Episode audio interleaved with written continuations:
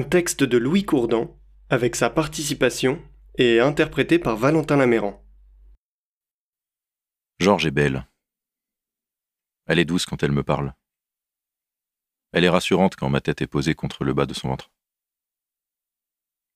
Georges fume de temps en temps. Elle n'est pas dépendante de sa cigarette, ça se voit dans ses yeux. Quand la fumée s'échappe de ses lèvres, elle regarde très loin. Elle fume souvent quand elle est bien et écrase toujours sa clope avant qu'elle ne soit finie. Son regard en dit toujours long. Elle est souvent silencieuse. Quand elle me parle, c'est souvent avec son sourire, du coin de sa bouche, les yeux dans les miens.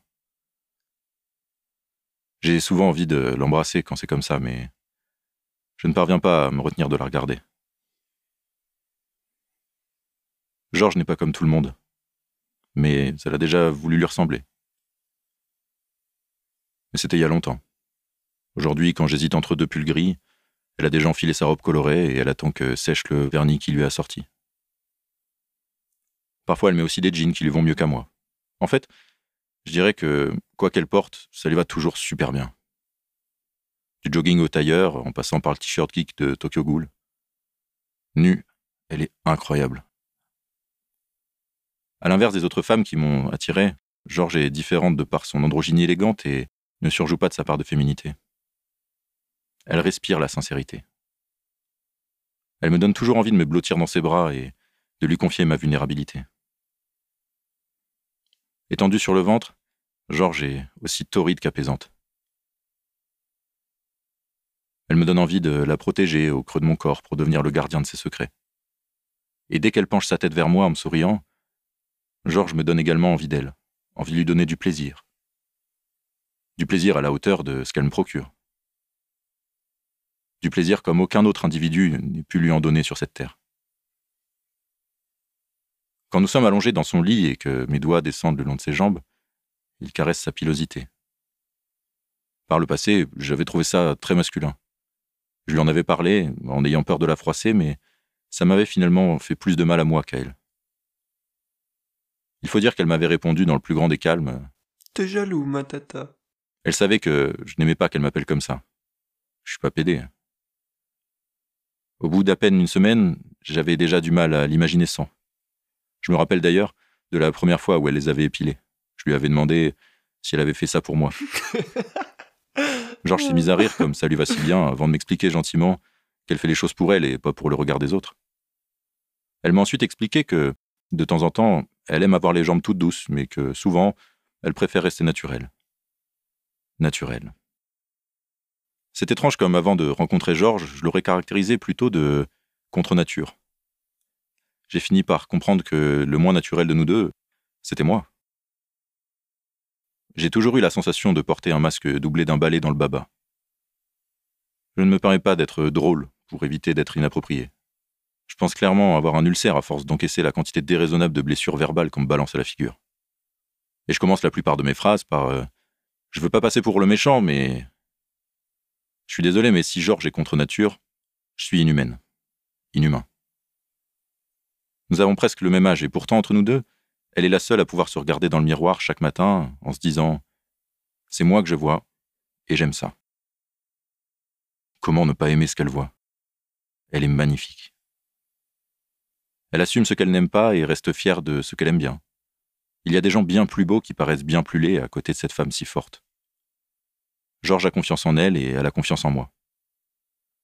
Ce qui m'étonnera toujours car personne n'avait eu cette confiance avant elle, surtout pas moi. Un soir, elle m'a recommandé de mettre son rouge à lèvres. Je ne le referai pas.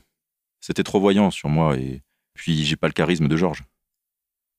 Mais je mentirais si je disais que cette soirée m'a déplu. Je me suis concentré des heures pour appliquer le rouge à lèvres que j'ai quand même mal mis. Quand Georges m'a vu, elle a éclaté de rire. Mais pas comme ceux qui se moquent, comme une amie qui vous veut du bien. Un rire euh, communicatif qui vous fait dire euh, Je suis bien content de l'avoir mal mis ce rouge à lèvres. Ensuite, elle a pris un coton qu'elle a mouillé avec un produit et me l'a retiré en retenant ma mâchoire avec les deux plus longs doigts de sa main gauche. Ce geste si simple m'a paru si franc et bienveillant. Deux mots qui n'ont jamais été dans la description de l'un de mes gestes. Je me rappelle que je me suis perdu longtemps sur son visage. Elle était concentrée, délicate et efficace. Elle regardait mes lèvres, mais elle a fini par croiser mon regard. Elle avait dû remarquer que je la contemplais parce que le coin de sa lèvre s'est levé pour sourire. quelle nana. Après ça, elle a maquillé à nouveau mes lèvres. J'en oubliais complètement qu'elle était en train de me travestir tant j'étais rivé sur sa tête légèrement baissée et son regard qui fixait mes lèvres sans se laisser distraire. Je l'ai embrassée.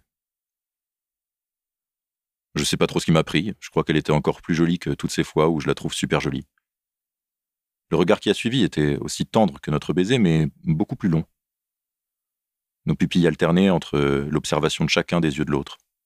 Nous avons remélangé la couleur de nos lèvres une seconde fois, puis elle a repris nos esprits en ajoutant souriante. C'est malin, je vais devoir tout recommencer. Une fois parvenue à le remettre convenablement, elle m'a encouragé à me regarder dans le miroir. Face à moi, un gars que je ne reconnaissais pas plus que d'habitude. Je ressemblais à ma mère, mais en moche. On voyait très bien que ce rouge à lèvres était l'élément le plus soigné de mon corps.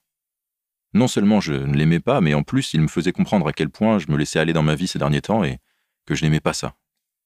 À côté de Georges qui assumait pleinement ce qu'elle était, je sentais que je n'assumais rien du tout. Même si je ne l'aimais pas, c'est Georges qui me l'avait mis et ça, ça m'a motivé à le garder toute la soirée jusqu'à ce qu'il se dissipe le long de nos verres. Georges a passé ses mains autour de ma taille et m'a embrassé dans le cou. Bien sûr, j'étais heureux de voir qu'elle m'aimait à ce point. Mais qu'est-ce que je m'en voulais de lui donner à aimer quelqu'un que je n'aime pas? Prochainement, Georges va s'en aller dans un autre pays et on va arrêter de se fréquenter. Ces quelques mois magiques avaient donc une fin. Quelques, mais assez pour que ça me fasse déjà mal au cœur. Même quand je ne pense pas à elle, je comprends qu'elle sera toujours là, quelque part en moi. Demain, j'aimerais devenir celui que j'aimerais être. Et ça, c'est grâce à Georges, évidemment. Je ne sais pas si je veux qu'on se remette ensemble quand elle reviendra. De toute façon, c'est trop tôt pour le savoir. Mais une chose est sûre. Quand elle reviendra, j'aimerais pouvoir lui montrer ce qu'elle m'a apporté. Un moi, fier de ce qu'il est devenu.